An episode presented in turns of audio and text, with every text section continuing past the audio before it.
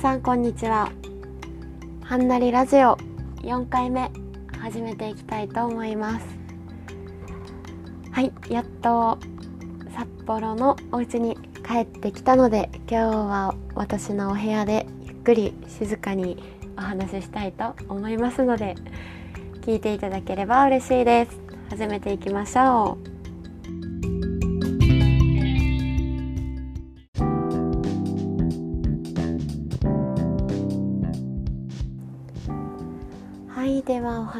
始めていきます。えっと今イントロを撮ってすぐ聞き直してみたんですけどすごいあれですね。なんかこう喋ってる時のこう喋り出す前に息吸うじゃないですか。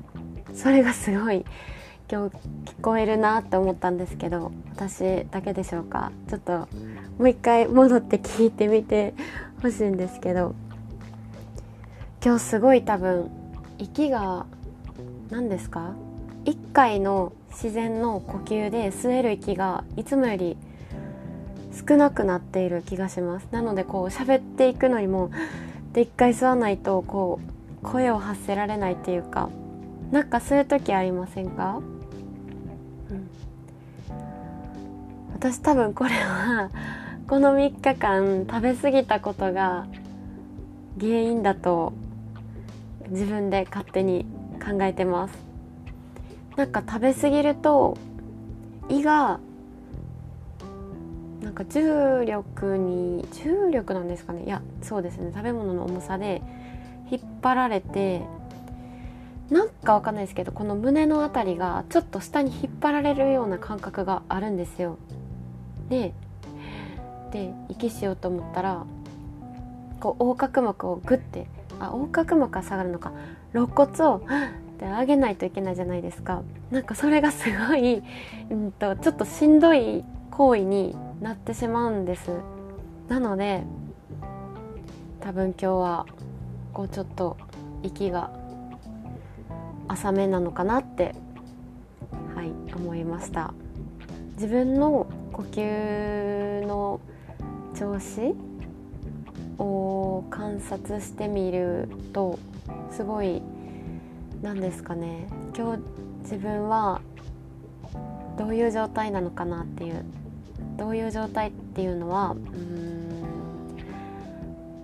まあ元気かなとか今日嬉しいかなとかちょっと今日はしんどいかなとかうん。まあもっと他にもいろいろあると思うんですけど私は結構こう息しやすいかどうかまあ息は止まることはないんですけどこうやりやすい時とやりにくい時があって今日はすごいねほら「ね」とか言って そうこう吸わないと本当に声が出せないので今日はちょっとご飯を軽めにしないとなって思ってます。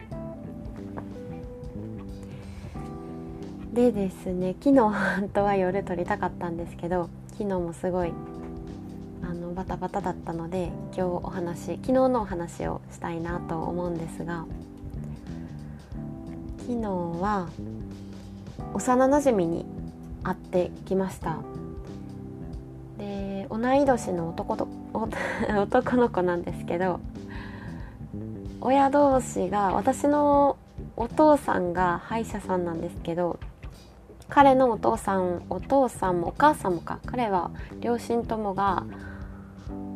歯医者さんでで私のお父さんとそのご両親が仲が良くてちっちゃい時から一緒に遊んだりしてたという、はい、人なんですけどその人その人は私と同い年なんですけど私が一浪してて学年は今1個上で大学6年生で同じ私学部に通ってます。で彼は私にとってすごい何ですかねこう重要な存在というかうーん、まあ、唯一ではとは言わないですが私に厳しい言葉をかける人ってそんないないんですよね周りに。今中学高校の時とかは先生たちに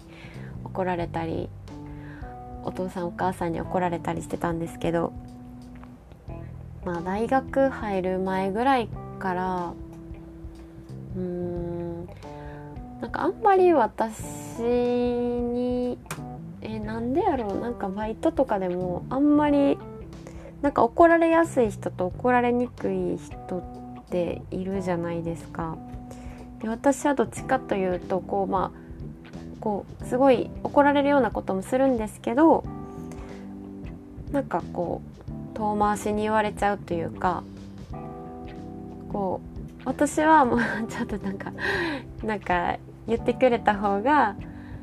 自分も成長するからいいのになって思うんですけどなんかちょっと言ったら傷ついちゃうんじゃないかなって思われがちでおそらく なのであんまりこう生きてて厳しい言葉をかけてくれる人があんまりいないわけなんですよね。まあ世の中の人たちもまあそうですよね年齢がどんどんどんどん上がってくるにつれてこうまあ怒っ怒るという言葉は違うななんかこうそれは違うんじゃないっていうのを、うん、言葉をかけてくれる友達とかが私あんまりいないんですよ。はいまあ、もともと友達もそんなに多くないですしこう少ない友達も、うん、まあちょっともうこれぐらいにしましょうか。はい。そんな感じで。まあでも彼は唯一結構昔から私をこう結構叱ってくれる存在というか、まあ、一番覚えてるのは私が受験生かこう大学受験する時に結構なんかダラダラしてた時期があってもうその時めちゃめちゃこう喝を入れてくれたというかなんかその時はいや自分大学生になって自分っていうのはその彼が大学生になっててそんなお酒も飲み始めて遊んでるくせに何を言ってるんだって結構その時はイラッとしたんですけどもう後から思えばもうあれで言われて悔しくってお勉強を頑張れたっていうのもありすごい感謝してるんですよね。まあ、そういう感じの人で大学入ってからはまあうん何回あったかな？2回ぐらいかな。6年間6年間5年間か。5年間で2回ぐらい多分会ってて昨日はその大阪だったので彼は大阪に住んでてなので会いに行ったんですけどまあ昨日もいつもと同じごとしん？同じごとくまあ厳しいことを言われたんですよ。でそれをちょっと、うん、まあ確かにって思ったのでここでこう整理して話そうとしたんですけど、まあ、まだあの整理ができてない部分もあるのでちょっとうんこう話がしっちゃかめっちゃかになるかもしれないんですけどまあちょっと整理するので聞いていただければと思うんですけどうん昨日の議題はこう私に彼氏がいないことに対してのこうっていう議題だったんですけど私の今のこの考え方としてはうん。正直もう私ずっといないのでこの現状の環境がすごい心地よくなってしまってうーんちょっと何ですか？うーん言葉を選ぶのが難しいんですけど、まあ、似たような言葉を使うとするとちょっとそういうのはこう自分にとって難しいというかまあ、面倒くさいとかあとはうん放置したいもの 考えたくないもの逃げたいものであるんですね。でそれなりにこうそうしかもこう逃げたいから言い訳もいっぱいできるんですよ。なんか別に恋愛しなくたってこう夢中になれるものはいっぱいいるしこうパートナーがいる人が上でパートナーがいない人は下っていう価値観はないないというかおかしいと思ってるから別に私の今の現状が悪いとは私は自分で思っていなくてっていう考え方なんですね私は今。それを彼に伝えたところうんすごいダサいねって 言われましたでうん何がダサいかというとこうめちゃめちゃ恋愛したいです彼氏がめっちゃ欲しいですっていうのもダサいし私みたいにいや全然いらないなんか私は満足してるから必要ないっていうのもすごいなんか両極端でちょっとダサいわみたいなのを言ってはってあとは私のこの話し方になんかでもでもでもっていう言葉がすごい多かったんですって後から教えてくれたんですけど。でこの多分ポッドキャストとかを聞いてても多分私は言ってるんですよね「でも」とか「多分」とか、うん、めっちゃ言ってるんですよ。でそこにすごい自信のなさをが現れてるっていうのを言われました。でもそれは本当に何も言えない納得でその通りで、うん、言葉って本当に自分を表してる表しててそれが彼にはバレてたんですよね。それで私がもうなんか自分の考えを言えば言うほどもう全然何ですかもうダメ空,、空回りなんですよ。もう言えば言うほどもう自分に返ってくるというか「ほらまた言った」とか、うん、という何ですか？いやすげえなすすげえなというのはよく見てんだなとかよく観察してんだなって思いました。で私はうん。私がこうって思ってた自分のこう裏側を教えてくれたというかでもってことはほんまこう思ってんじゃないの？っていうのを、うん。あまあ、ほんまこう思ってんじゃないのっていうのはいらないいらない言ってるけどほんまは自分が一番寂しがっててでもそれをこう意地張ってってるのはすげえダサいっていうのを言われたんですよ昨日。でもバイバイしてホテル帰ってからもなんかもうズーンって感じで私はあそうそっか自分うん。いやでもこれ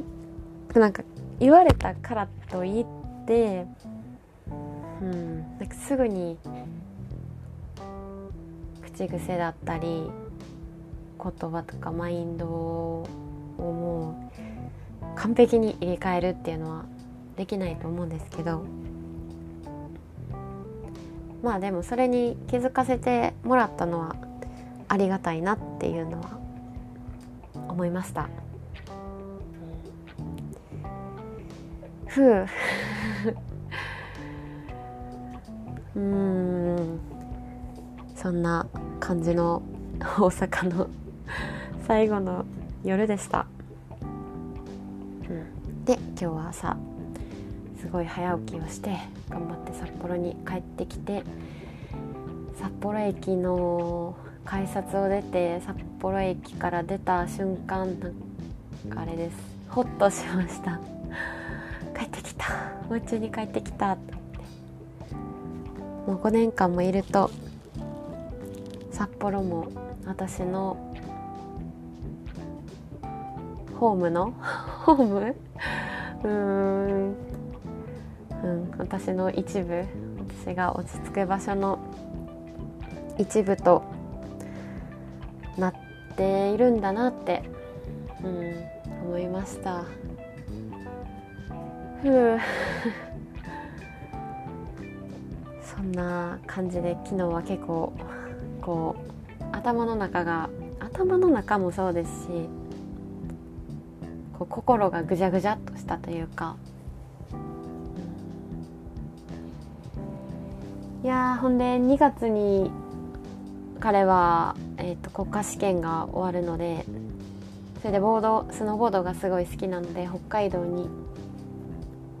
来るらしいので私はそれまでになんとかうん。変わっていたいというか、うん、変わったねって言われたい。し認めてほしいしそう。同い年なのになんかすごいいつも大人で向こうが、うん、悔しいのでや別に競争してるわけじゃないんですけど、うん、私も成長したいという感じです。はい。うん。いやもうこのことは考え出したらこうわけわからんくなるので紙とかに書いたらいいんですかね。こうでこうでこうでこうでって。ちょっとわかんないんですけど、うん、そんな感じでありました。はい。すいません。私のお悩み相談コーナーでした。じゃあ次はちょっと今日の午前中というか午後かな？午後お昼ご飯食べてから学んだことシェアコーナーに行ってみたいと思います。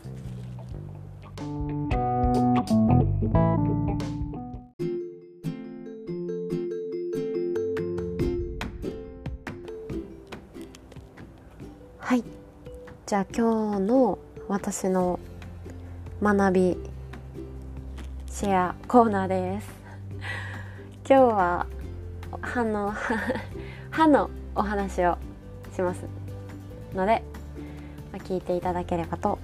思います。問題です。人間の歯は、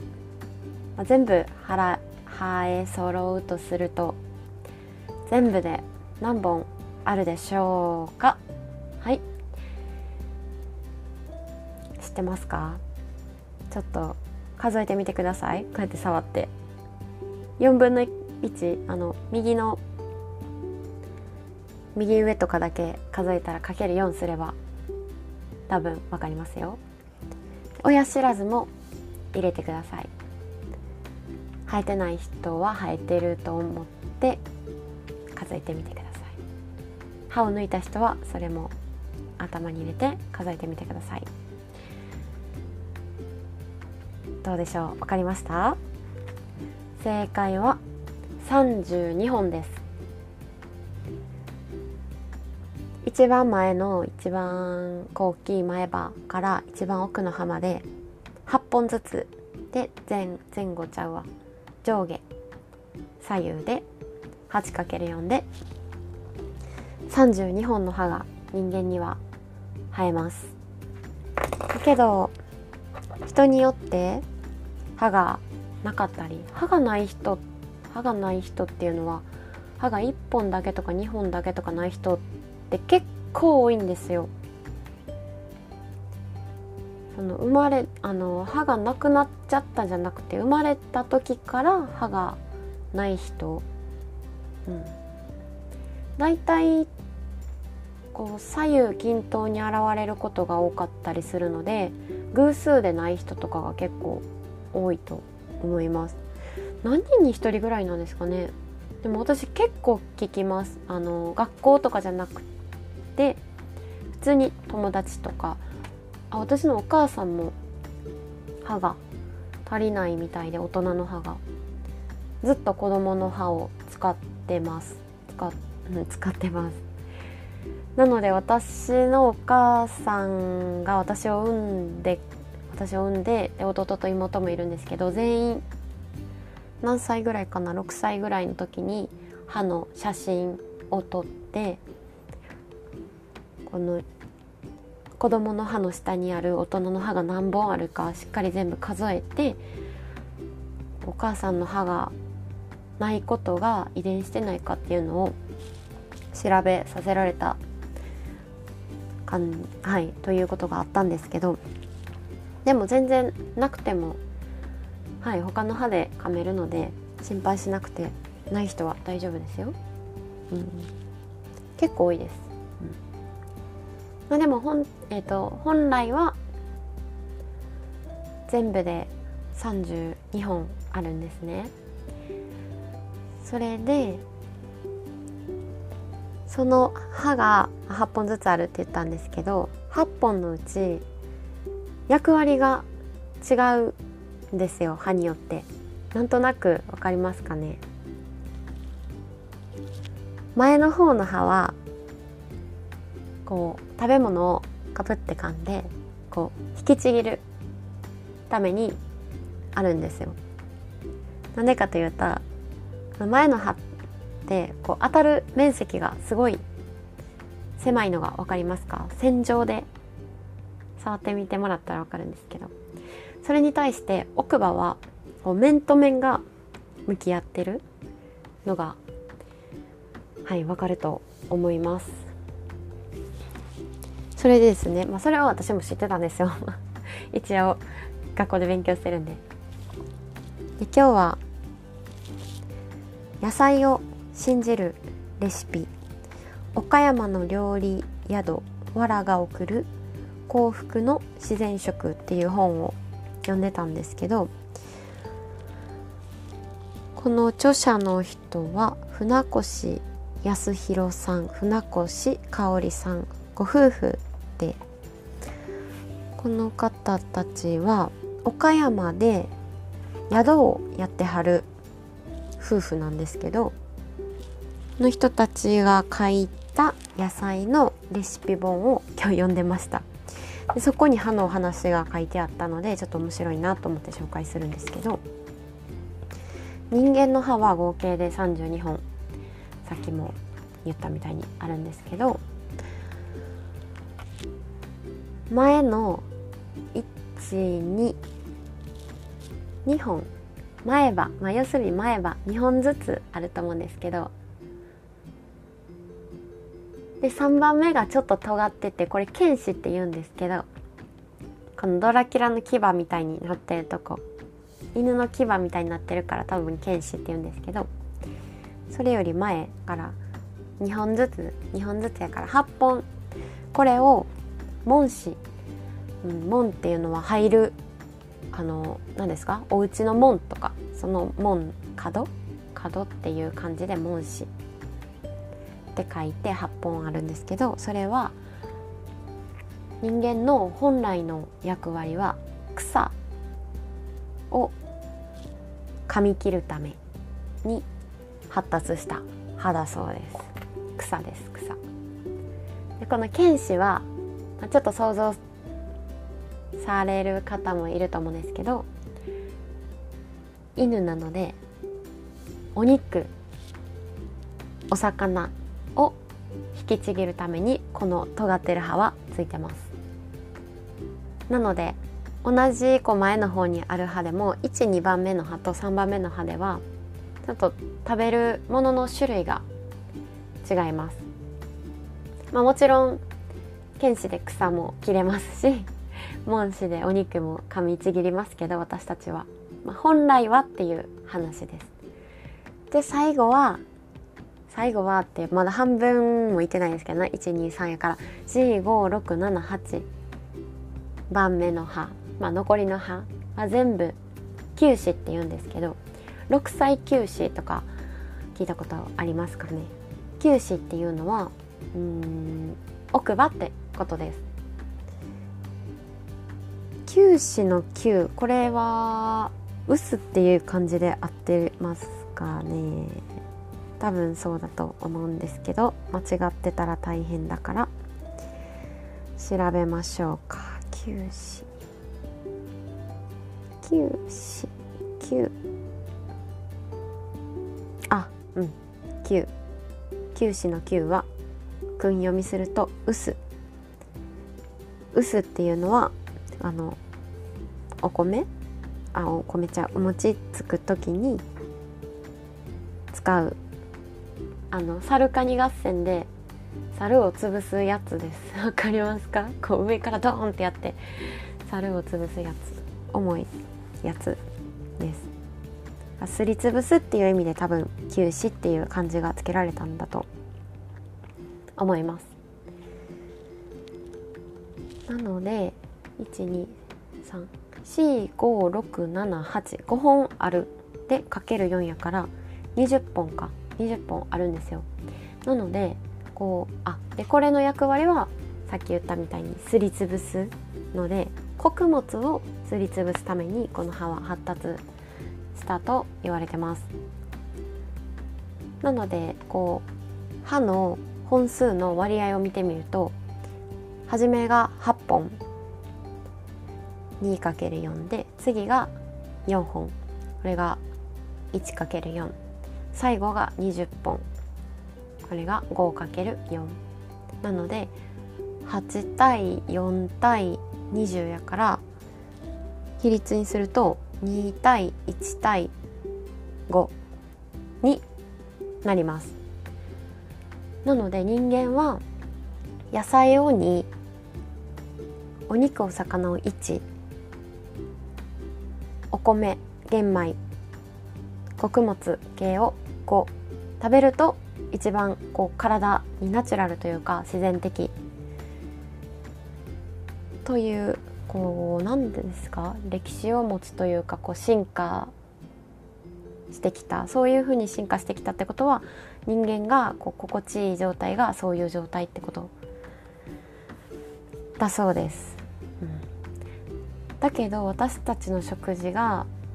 そうなっているかと言われればどうでしょうか？どっちかというとお肉お魚はメイン料理として扱われうんお野菜って結構サブな 感じしません？ちょっとちっちゃいのちょこちょこちょこ。ご飯は半分こうお盆があったら半分ご飯ってことはあんまないんじゃないですかね。3 10分の3ぐらいじゃないですか？割合的に。バランス的に考えると見た目の問題で、うん、なのでこう歯の本数から見た食事と私たちが今とってる食事がちょっとずれているんだなっていうのを学びました今日。うん、でこの本に書いてあるのは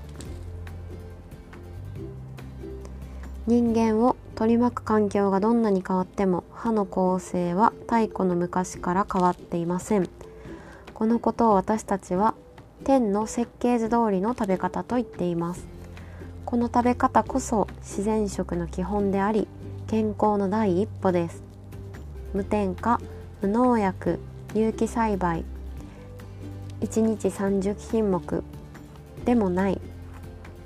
私たちの先祖が進化の過程で勝ち得た自然な食性なのです。栄養学を勉強する前にまず自分のお父さんお母さんがご先祖様がどんなものを食べてきたか。その結果私たちの体が何を食べるようにできているかを見つめ直すことの方が大切ではないでしょうかと書いてあります。うんなので何ですかね私も栄養の話とかすごい好きやしこう有機栽培とか聞いたら スーパーで買っちゃう結構ミーハーチックなとこがあるんですけどでもこう何ですか本質的なものは至ってシンプルなんだなっていうのははい勉強させられました。ちょっと歯の数。はい、まあ、ちょっとした知識にもなるので覚えといていただければ嬉しいなと思います。今日のお勉強は以上です。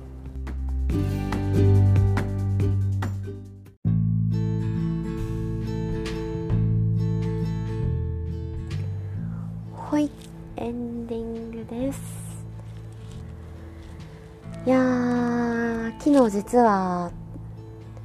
ユニバーサル・スタジオ・ジャパンに行ってきました。ちょっとはいこんなに大阪でコロナが増えてる中行くのもはいいろんな意見があると思うんですけど、まあ、感染対策をしっかりして行ってきたわけなんですけど私めちゃめちゃユニバが大好きで小さい時は家族みんなで年パスを買ってもう1ヶ月に1回は絶対行ってました。で中学高校に上がってからも友達と行ったり、まあ、家族と行ったり。して大学で北海道に来てからも1年生の時と2年生の時は年パスを持っていました。ユニバは3回行くと年パスの方がお得になるんですね1年間に。なので帰省3回してお盆年末あともう1回ぐらいどっかで春休みとか。でその度に行けば元取れるやんと思って持ってました。で今はもうさすがに持ってないんですけど本当にそれぐらい好きで。でアトラクションも大好きですし最近はパレードだったりショーもすごい好きです。昔はもうそんなことなかったんですけどアトラクションばっかりだったんですけど。いや今度は今度は 今日はもうあの終わりのお話なんで言わないんですけど私的ベスト3アトラクション発表したいと思います。で今日は話したいのは昨日一番最後にロックンロールショーっていうショーを見たんですよ。ユニバ行っても多分見たことある方は半分ぐらいかなって思う。あどうなんでしょう。あんまり別にあのメジャーじゃないというかこう人気の人気というかめちゃメジャーなキャラクターが出てるショーではないのででもすごいあのユニバーサルあの USJ の中でも人気があるショーでずっと昔からあるんですよ。でそのショーはロックンロールなのであのロックなかんロックをこうステージで歌うっていうショーなんですけど歌うのが墓場うんとモンスターたちが歌うんですよ。でもそれがめちゃめちゃ楽しい。知ってる曲とかも結構ありますしあとみんなで参加するんですよ。ライブみたいに。みんなでウェーブとかしちゃうんですよ。狼の狼男が登場するんですけど狼男の吠えるのをこう曲に合わせてみんなで吠えるっていうなかなかファンキーなショーなんですけど。いやぜひあの USJ 行かれるチャンスがあればとそのショーには行ってほしいなって思います。いやちょっとまだまだ語りたいですけど今日はちょっと長くなっちゃったのでこの辺で終わりたいと思います。聞いていただいてありがとうございました。ではまた明日。